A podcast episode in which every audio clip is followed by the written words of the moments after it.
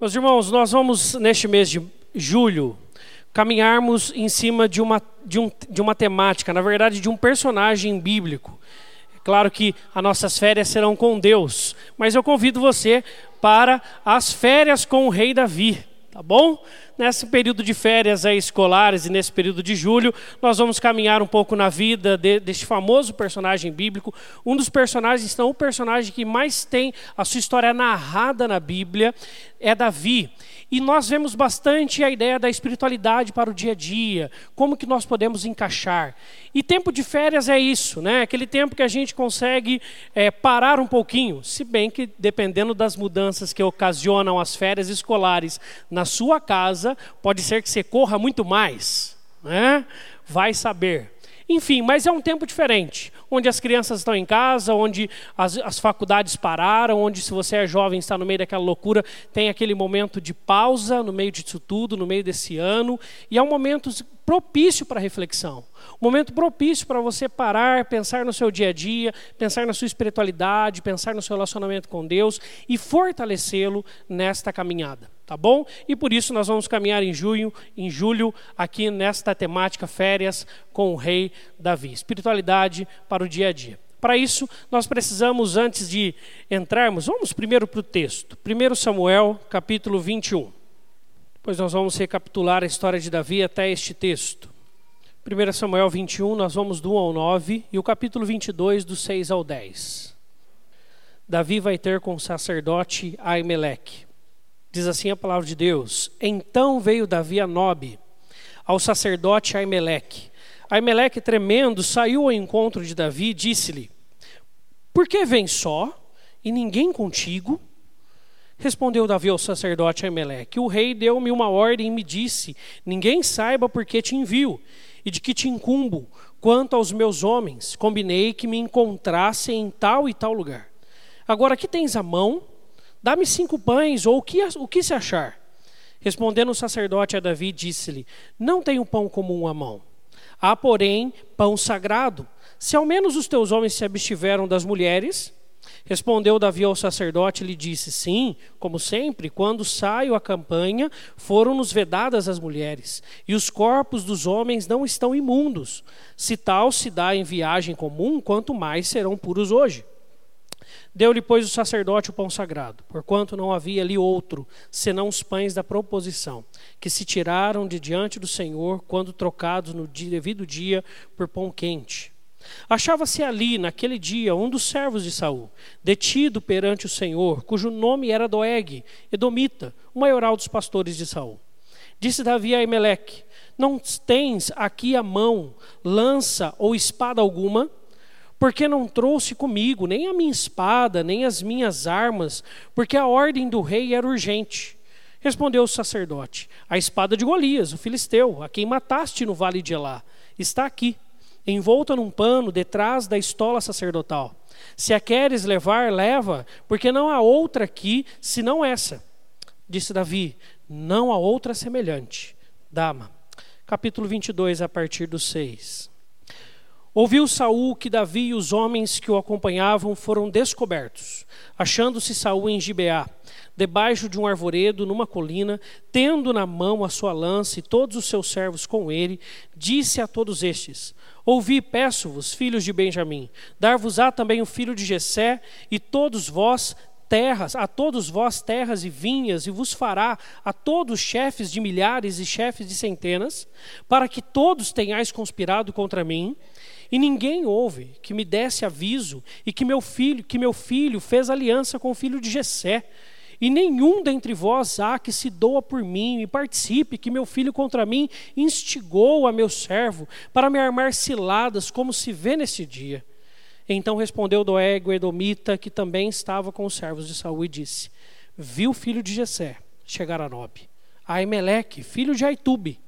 E como Emeleque, a pedido dele, consultou o Senhor e lhe fez provisões, e lhe deu a espada de Golias, o filisteu. Até aí. Vamos orar? Deus, nós rogamos que o Senhor fale pela tua palavra nos nossos corações, que o teu Espírito nos ilumine nessa noite, trazendo-nos, Senhor Deus, o encontro, a podermos viver e compartilharmos com o Senhor a nossa vida, porque o Senhor compartilha conosco a tua. Assim oramos em nome de Jesus. Amém. Uh, essa história nós vemos Davi chegar até um sacerdote do Senhor chamado Aimeleque mentir. Ele diz uma mentira. Por quê? Porque Davi está em fuga aqui. Davi está desesperado, a vida dele está a preço. Quem encontrasse Davi, trouxesse ele preso ou até morto, com certeza seria honrado por Saul, o rei. Mas por que, que isso acontece? Onde estamos na história de Davi? Para a gente recapitular um pouco da história, a gente precisa lembrar quem Davi era no começo. Davi, um jovem pastor de ovelhas, que é ungido por Samuel. No meio da vida de Davi, com aproximadamente 17 anos, Davi estava trabalhando com as ovelhas, até que em certo dia um homem chega e fala assim: Ó, oh, o seu pai está chamando. Quando ele chega até a sua cidade, ele está ali naquele âmbito da sua família, o, Samuel, o grande profeta de Deus, está e fala: Davi, se ajoelhe que eu vou te ungir. E ali aos 17 anos, ele é ungido rei. Só que não automaticamente ele se torna rei. Ao contrário, a vida segue normal, ele volta a cuidar de ovelhas e a vida prossegue normalmente. Até que um fato muda a história de Davi. Saul contrata Davi para ser o seu músico pessoal.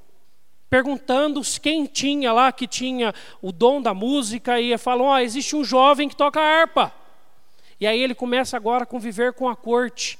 Ele começa agora a observar os grandes do seu reinado e ver como que tudo funcionava. Depois disso, nós vemos que Davi, num momento onde ele está levando alguns itens de alimentação, ele encontra com um grande chamado Golias. Quem sabe quando eu falei que ia falar sobre Davi, você falou, ah, vai ter pregação sobre Davi e Golias. Não, dessa vez não, nós já passamos de Golias. Tá? Tanto que a espada dele está lá na, no, com o sacerdote Aimeleque, tá certo? Mas este homem se torna um homem que faz com que a vida de, Goli, de Davi também mude, porque depois de ser morto por Davi, Davi ele é honrado e ele então se torna o genro do rei e seu escudeiro. Mas não só o rei o ovaciona, como o povo também o ovaciona. O povo passa a ovacionar Davi, por, por, por isso Saul passa a ter ciúmes. E o ciúme cresce e vira raiva depois em tentativa de homicídio. Essa é a história básica de Davi. Nós vemos um homem que tinha que a vida estava tudo certo. Era só continuar cuidando das suas ovelhinhas. Ele não pediu nada para ninguém. E Deus muda inteira a vida dele. E agora ele está sendo perseguido. Mas não é por aí ainda. Ainda acontecem alguns outros fatos.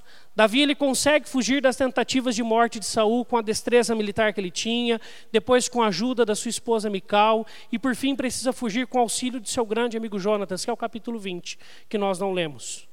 Jonatas, um grande amigo, filho de Saul, eles têm uma amizade muito próxima e o tempo vai passando, essa amizade vai ficando mais próxima e mais próxima, até que um dia Davi fala para o grande seu amigo Jonatas: vá até tal lugar. E ele dá um segredo, uma, uma, um combinado. Se você lançar a flecha até tal local, eu sei que o rei vai me acertar de volta. Se você lançar para além, você está dizendo para mim: vá embora Vai embora porque o rei quer te matar. Ele aplicou e instalou guerra contra você. E é isso que acontece. Saul declara guerra contra Davi, que precisa fugir apenas com a roupa do corpo. Assim, cansado, faminto, sem proteção, Davi busca guarida em uma cidade chamada Nob. E o texto que nós lemos mostra esse Davi. Um Davi que está sozinho, um Davi que está com a roupa do corpo, que precisa ir até um templo para pedir pão, um homem que era o escudeiro do rei, aquele que vivia ao lado de todo o exército e governava todo o exército, agora ele precisa fugir, porque o rei quer matá-lo.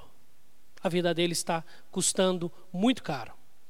É certo que depois nós vamos ver mais à frente que Deus trabalha e usa destas circunstâncias para falar ao coração de Davi, para mudá-lo. Mas o que é interessante é o local que Davi escolhe para fugir. Davi não vai para qualquer outro lugar de Israel, Davi vai para Nob. E lá em Nob existe um santuário. Lá existe um santuário. Por isso eu quero pensar com vocês sobre a temática Deus nos fortalece nos santuários. Vamos falar todos juntos? Deus nos fortalece nos santuários. E a pergunta que fica para nós é: onde ficam os nossos santuários? O texto diz que então veio Davi a Nobe ao sacerdote Armeleque. E o versículo 11, que nós não lemos, diz assim: de versículo 10: Levantou-se Davi naquele dia e fugiu de diante de Saul e foi a Aquis, rei de Gate.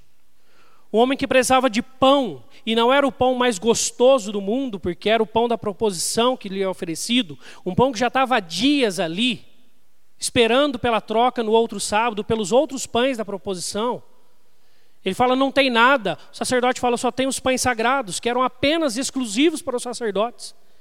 E aí Davi fala assim: estes me servem. Qualquer coisa me serve. Davi estava numa situação de penúria. Davi estava numa situação de desespero. Davi estava fugindo. Davi estava fugindo. E nesta fuga dele, ele se encontra no local, no santuário. No santuário.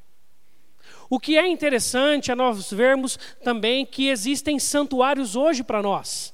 E quando eu falo em santuário, eu não quero pensar neste espaço unicamente hoje, mas nos seus santuários.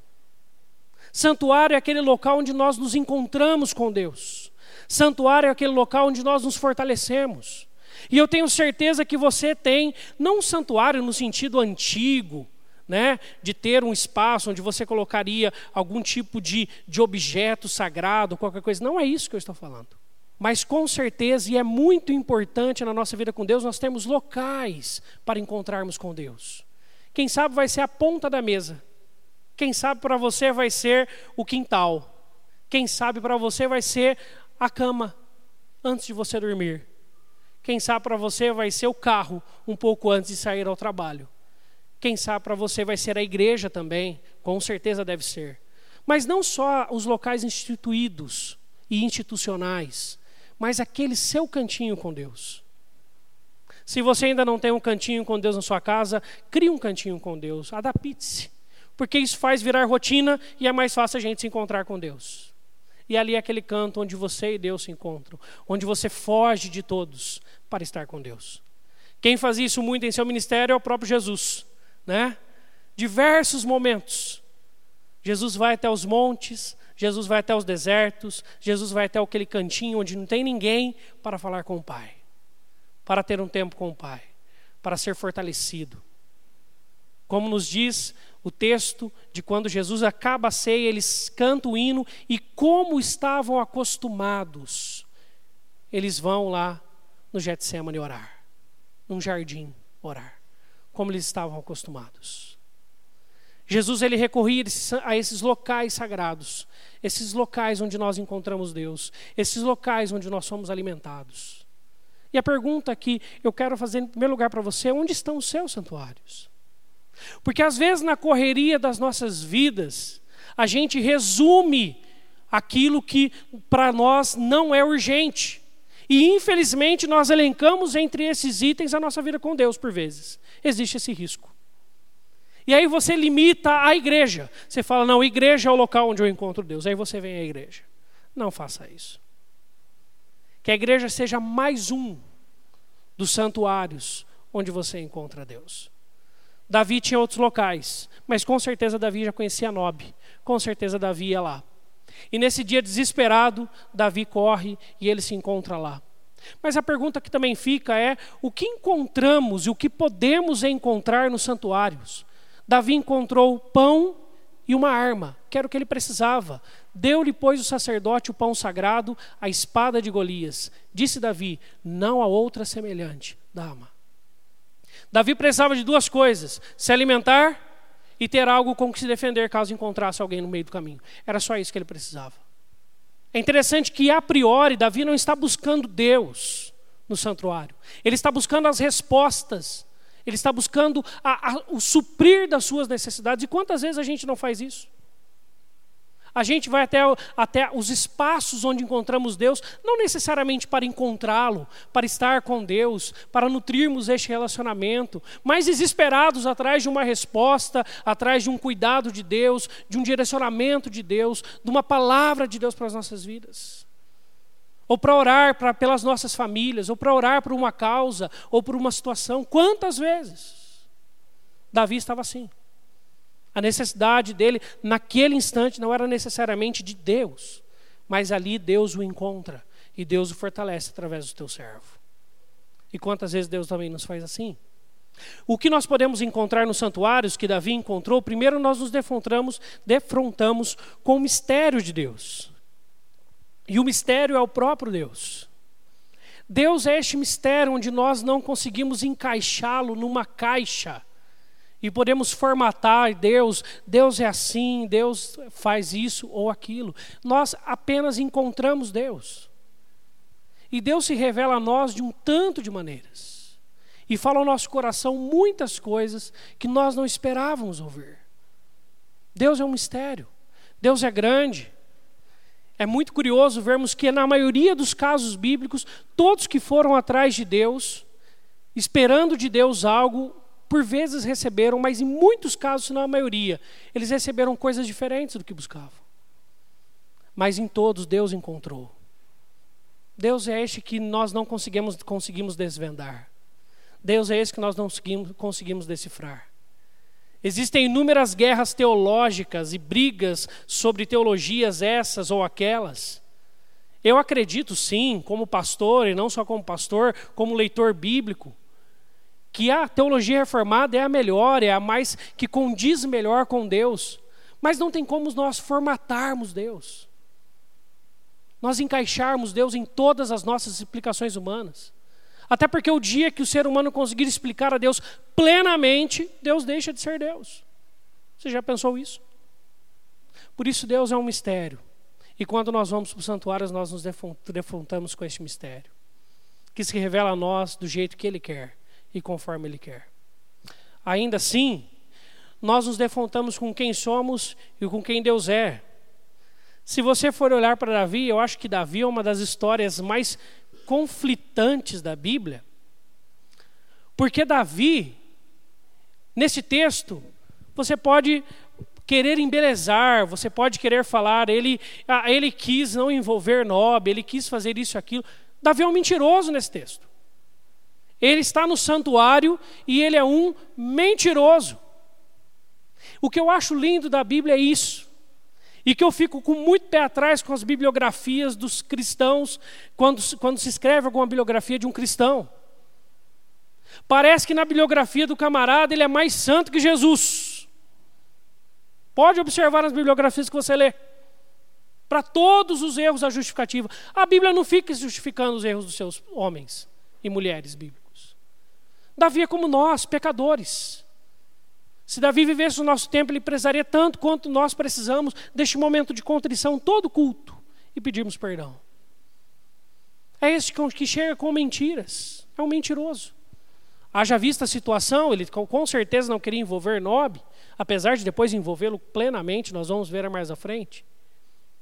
Mas quando nós estamos no santuário, nós nos encontramos conosco nós olhamos para dentro de nós. Por isso, se você quiser viver tranquilo, não busque Deus. Se você quiser se confrontar com o seu pecado, com os seus erros, e ser incomodado por eles, esteja na presença de Deus.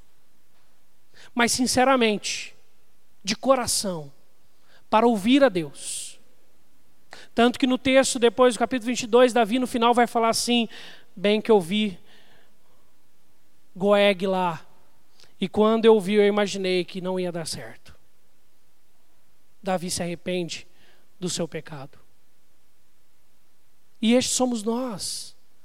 Quando nós chegamos diante de Deus, nós vemos quem Deus é e quem nós somos, e a gente sente vergonha. Davi não é santo.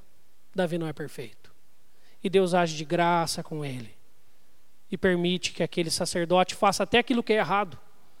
Conceda a ele um, um exemplar daquilo que era para Israel o grande livramento contra os seus grandes inimigos daquele tempo, que eram os filisteus, a espada de Golias. E ainda permite que Davi saia de lá alimentado pelos pães da proposição, pães reservados unicamente para os sacerdotes. Deus cuida de Davi ali. Deus fortalece Davi ali. Um mentiroso, um falho, mas que chega naquele, naquele templo, naquele santuário, para encontrar refúgio, para encontrar guarida. Aberto, indefeso, frágil. E lá ele se encontra com ele mesmo e com o seu pecado. Além disso, nos santuários nós somos alimentados por Deus. Eu não sei o que, que você está precisando de ser alimentado por Deus hoje, mas se você veio com uma fome, o que eu quero falar para você é que você vai participar da ceia depois. E a ceia nos alimenta. É alimento espiritual para mim, para você. Nós recebemos o alimento de Deus quando participamos da ceia, por isso nunca falte a uma ceia. É meio de graça de Deus para nós. Não tem nada que nos fortaleça mais do que os meios de graça a palavra de Deus, a oração, o batismo, a ceia. Participe e essas coisas te alimentarão. Mas o que Deus também leva para nós e ao nosso coração é qual é a nossa fome. No que temos necessidade. No que temos sentido a necessidade. Nos santuários nós somos alimentados. Alimentados contra o nosso orgulho. Alimentados contra nossas falhas alimentado contra as nossas mentiras, alimentado contra os nossos pecados. Nós somos alimentados por Deus.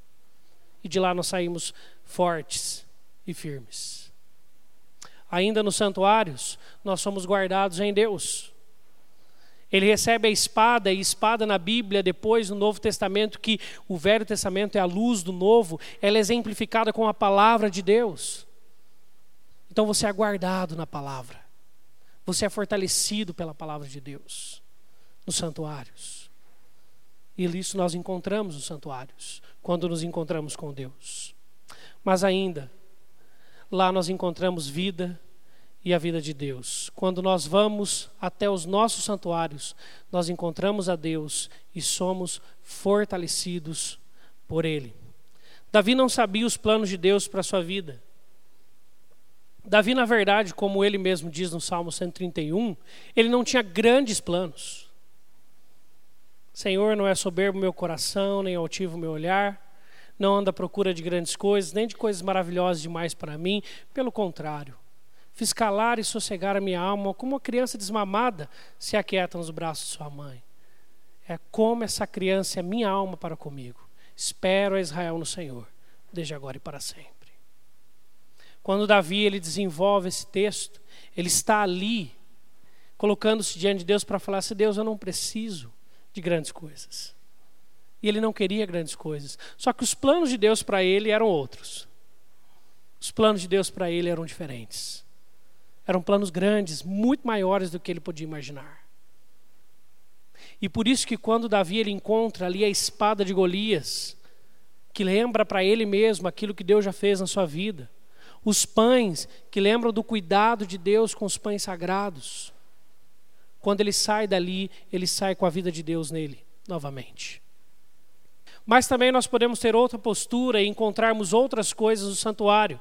O texto do capítulo 21 nos diz: Aconteceu que um dos servos de Saul estava ali naquele dia, e aqui é uma outra versão, cumprindo seus deveres diante do Senhor. Era o Edomita Doeg, chefe dos pastores de Saul. Respondeu o rei: Aimeleque morrerás, tu e toda a tua casa de teu pai. Essas são duas falas. Primeiro, aquilo que Doeg viveu, depois aquilo que Saul declara no capítulo 22. Primeiro, Doeg. Nós vemos este homem chamado Doeg, e o problema dele é que ele usa o santuário para se camuflar. Doeg está no mesmo local, num santuário.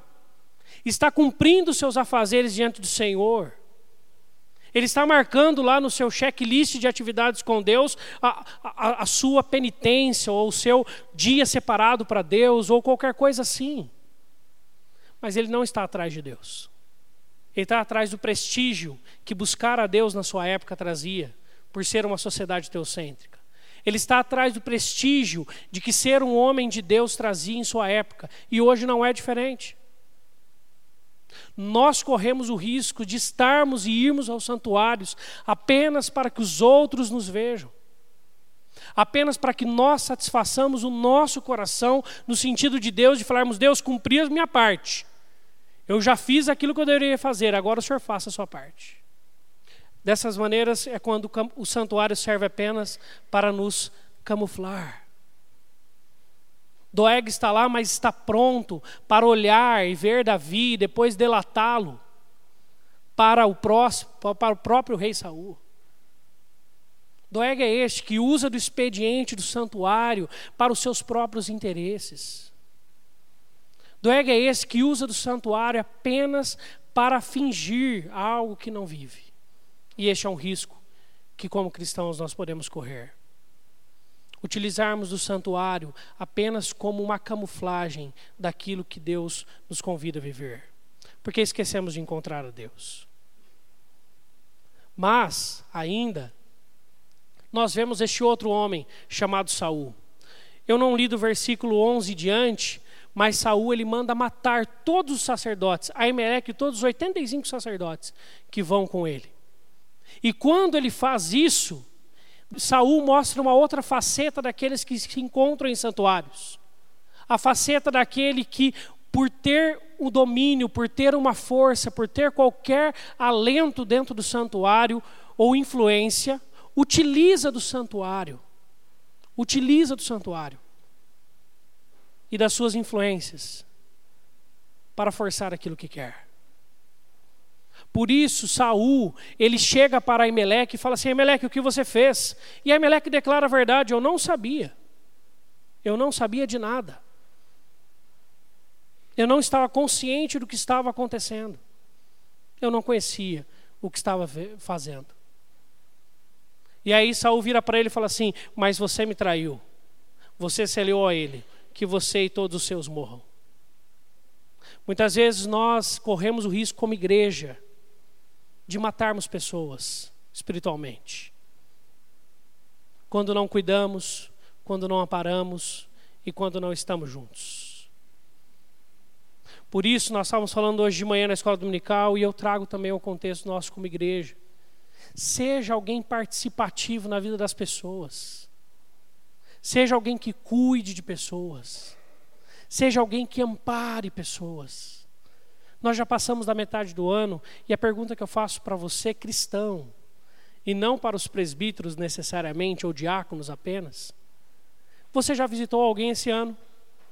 Você já cuidou de alguém esse ano? Você já orou com alguém esse ano? Você já teve oportunidade de discipular alguém este ano? Você já esteve com alguém esse ano para cuidar? Primeiro aqui na igreja e depois fora daqui. Deus nos convida a usarmos o santuário para sermos fortalecidos e sairmos daqui para aplicarmos em nossas vidas. Por isso, o convite que o texto vai nos trazer, que esse texto nos traz, quando atualizado para o Novo Testamento, é um convite de reflexão. Da mesma forma que Jesus nos fortalece e fortalece os frágeis nos santuários. No capítulo 18 de Lucas, versículo 10 a 14, ele diz: Dois homens subiram ao templo para orar, um fariseu e outro publicano. O fariseu de pé assim orava consigo mesmo: Ó oh Deus, graças te dou que não sou como os demais homens, roubadores, injustos, adúlteros, nem ainda como este publicano. Jejuo duas vezes na semana e dou o dízimo de tudo quanto ganho. Mas o publicano, estando em pé de longe, nem ainda queria levantar os olhos ao céu, mas batia no peito, dizendo: Ó oh Deus, se propício a mim, o pecador. Digo-vos que este desceu justificado para sua casa e não aquele. Porque todo que a si mesmo se exaltar será humilhado, mas o que a si mesmo se humilhar será exaltado. É a atualização desta cena do Velho Testamento no Novo. Jesus olha para nós e fala assim: como está o seu coração? Aqui. Como está o seu coração diante de mim? O publicano falhava, mas o fariseu falhava também? Era pecador também? Sim. Tanto que Jesus, num dos momentos, ele vira para os seus discípulos e fala assim: Olha, não ligue para os fariseus, porque os sãos não precisam de médico. Quando nós esquecemos que nós precisamos de Deus, quando nós esquecemos que nós precisamos do cuidado de Deus, do tratar de Deus, do consolo de Deus, do direcionar de Deus para as nossas vidas, nós nos tornamos fariseus. Fazemos tudo certinho, mas é para gritar para que os outros vejam.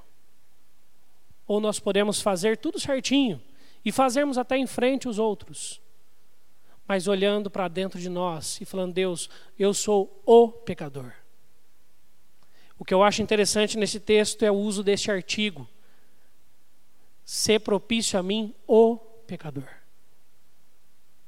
Este publicano não está olhando para os outros. Este publicano não está interessado se os outros estão andando com Deus ou não. Mas ele olha para si e fala: Deus, eu sou o pecador. E não um pecador. Eu queria convidar você para orar e para ter um tempo com Deus. Por quê? Porque quando entramos num santuário, encontramos a Deus indefesos e famintos, saímos dali como Davi, fortalecidos e felizes simplesmente por estarmos vivos, admirados por saber que Deus está conosco, alimentados pela palavra viva de Deus e prontos para os embates do dia a dia. Eu queria que você tivesse um tempo com Deus, pelo menos uns cinco minutos de oração, e você se encontrasse com Deus neste momento. Nós vamos concluir hoje diferente. Normalmente nós concluímos com uma rápida oração. Eu quero te dar um tempo com Deus. Porque nós não poderíamos falar de nos encontrarmos com Deus no santuário e sermos fortalecidos se nós não encontrarmos com Ele agora. Fale com Deus. Às vezes você veio na pressa, às vezes não te demandas ou costume te trouxe aqui. Encontre-se com Deus neste instante. Fale para Deus que você veio encontrá-lo. Seja fortalecido por Ele. Vamos orar. Senhor, nós te agradecemos porque o Senhor encontra conosco e nos fortalece nos santuários. A tua casa tem sido um santuário para nós, onde somos fortalecidos, onde somos levantados, onde somos erguidos pela tua mão poderosa. Mas Deus, o Senhor também nos convida a termos os nossos santuários em casa, espaços onde nos encontramos com o Senhor e com o sagrado, onde nos encontramos, Senhor Deus, com a tua presença, fortalecedora e vivificadora, onde nos encontramos contigo. E ali, Senhor Deus, a lançarmos as nossas ansiedades, os nossos pecados, as nossas falhas, o Senhor nos corrige, nos direciona e nos faz caminharmos adiante. Como o Senhor fez com Davi aquele dia que levantou ele para continuar a sua caminhada, o Senhor também nos levanta, nos alimentando, nos fortalecendo para os embates do nosso dia a dia. Oh Deus, seja abençoando a vida de cada um aqui presente. Que esse exercício que fizemos nessa noite, desse silêncio, Senhor Deus, e essa oração silenciosa na tua presença, possa ser reproduzida em nossas casas, Deus, para que possamos aprender a te ouvir mais, para que possamos, Senhor Deus, aprender, Senhor Deus, a estar contigo com mais essência alargarmos todas as coisas, como deixamos para estar aqui, possamos fazer em casa, possamos fazer nos lugares onde nos envia, para também estarmos com o Senhor. E ao estarmos contigo, sermos fortalecidos na tua presença. Obrigado pela tua presença em nosso meio, em nossas vidas, e alimenta-nos com a tua ceia neste instante. Para isso, nós consagramos esses elementos que sirvam de meios de graça para as nossas vidas neste instante. Em nome de Cristo Jesus oramos. Amém.